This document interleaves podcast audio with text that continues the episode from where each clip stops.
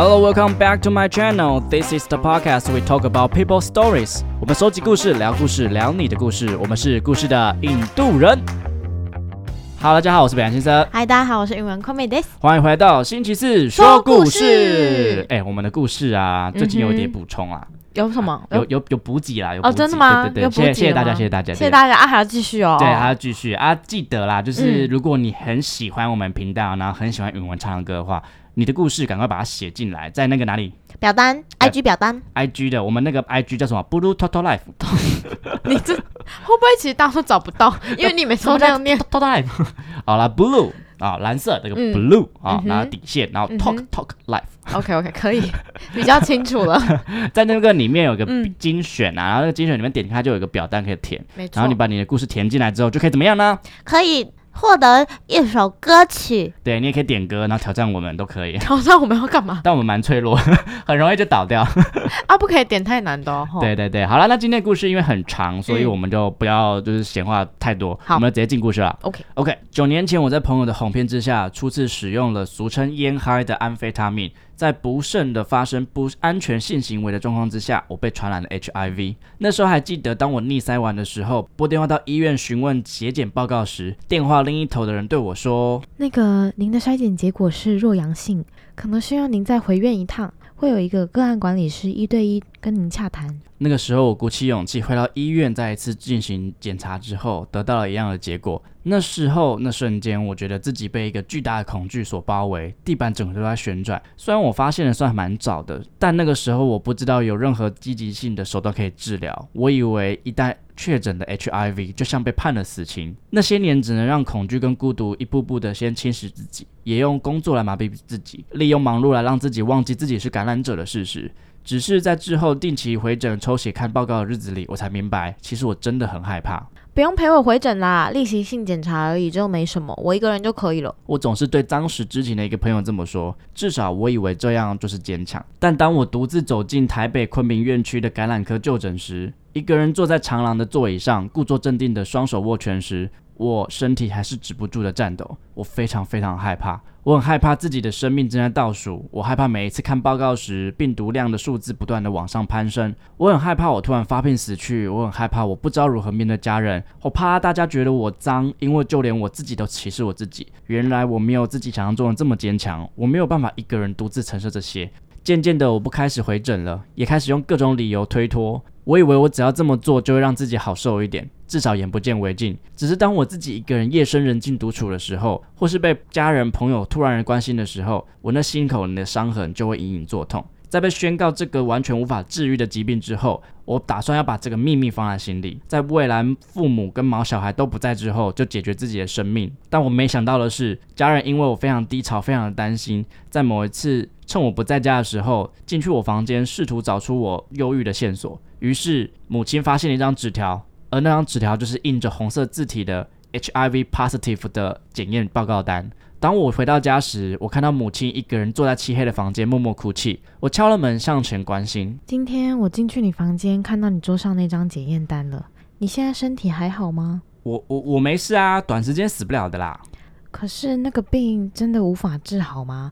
我上网查了一下，他们说的是真的吗？如果我早点关心你，或许就不会这样了。没事啦，不要哭了。医生说，如果早点开始服药的话，病情就可以稳定控制了。只是药一旦吃了，就必须吃一辈子。不过没什么东西啦，不要担心。我强装镇定的安抚母亲，但其实我心，但其实我心里满满的愧疚感，而我什么都做不了。为什么那时候我会盲目的相信自己不会被毒品影响心智跟判断呢？为什么是我？为什么我一次就中了？再多的懊悔跟自责也换不回当初的那一句早知道。或许这就是我应得了吧。You play, you pay。我觉得在念这个故事的时候，就是有很多很多个画面，像他自己就是独自一个人在医院的可能大厅等待那个结果啦，或者是就是像刚那个他跟妈妈的那段对话的时候，就是很多画面，而且我自己觉得那个画面感觉是很灰暗的，对对。那个色调是很灰暗的我觉得。早知道这三个字，不知道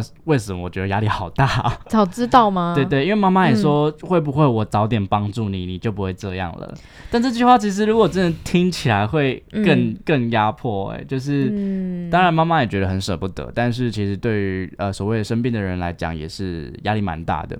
就是他你说他们的担心这些的吗？对，我觉得互相彼此嗯都有吧，而且甚至他也有说过，这个秘密其实因为现在整个社会对于这个 HIV 的这东西其实没有到很了解嘛，嗯所以大部分人现在听到就觉得说，哦，有了 HIV 你就要花很多钱啊，然后嗯可能就会挂掉啊。其实如果你真的有好好药物控制的话，其实是不会的，就是像一般的慢性病一样。嗯可是也因为大家对这东西不认识，所以不敢让家人知道。比如说你是我的家人，然后我真的得了这个东西，你会不会觉得就当然是担心的要死啊。担心的东西比较多，对不对？对啊，所以如果那如果说真的假设我们的听众朋友是对，如果听众朋友他真的有得到了这个病，然后他现在有点不知道怎么办的话，你会建议他怎么做？我觉得就不要把这件事情当成当成是有 HIV 这件事情，就当成是你今天生了一个比较严重的疾病，嗯你该不该跟家人说？你要不要讲？哦你会不会讲？我会讲啊，我也会讲哎、但这因为第一个不能让他们措手不及。如果真的发生事情的时候，嗯，你如果突然让他们，就是他们，比如说你真的怎么了，然后他们赶去医院，然后、啊、突然被两件事情轰到，哦，那真的会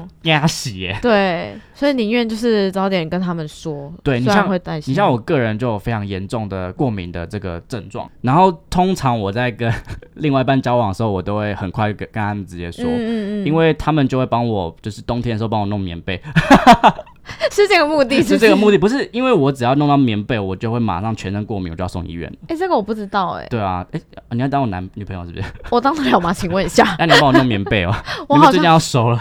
我很懒，不行。对对对，嗯我觉得这种东西还是要让另呃跟你亲近的人知道，然后他们可以避免，或是真的遇到，不然就是比如说我突然这边发作，你应该会疯掉。对啊，就是担心担心胜过于惊吓，对不对？对对对对吧。嗯，好啦，那今天我们允文要为这个故事带来什么样子的歌呢？今天要带来的呢是寻人启事的《我巨大的悲伤》。就歌如其名这样子吗？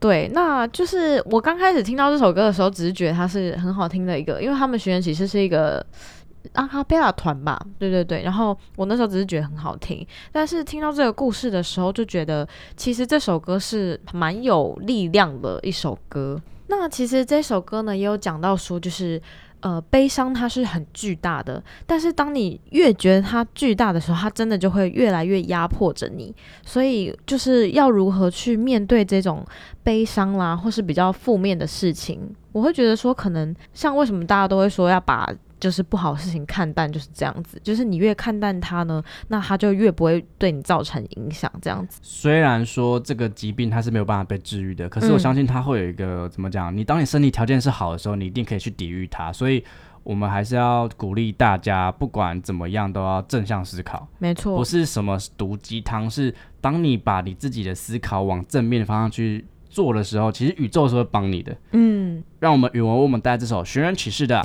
我巨大的悲伤。我有一个巨大的悲伤，安静的躺在我的心上。平时它不声不响，它仔细地关照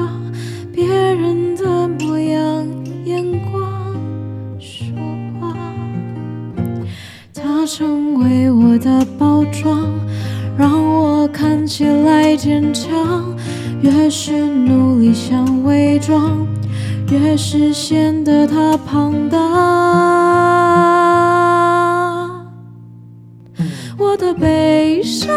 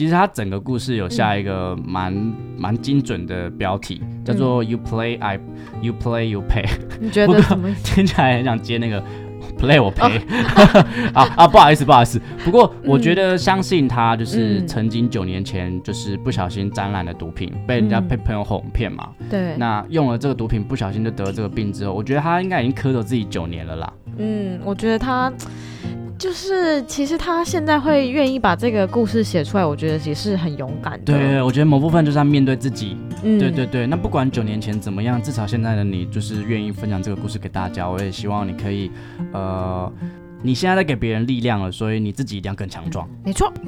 诶对，然后他刚刚刚开头讲到一个叫烟嗨，对不对？就是其实我不知道那是什么东西，但是在我们同志圈的 app，然后蛮多人就是比如说他们就会说嗨放，嗨嗨是那个嗨的那个嗨。嗯，然后放，然后好像就是在使用这个东西吧，哦然后呃，或是烟嗨，其实我不知道到底是什么东西，嗯，但就是好像是用安非他命，然后用，嗨这样子吗？应该是吧？对对对，但是我还是希望大家可以就不要不要太相信自己。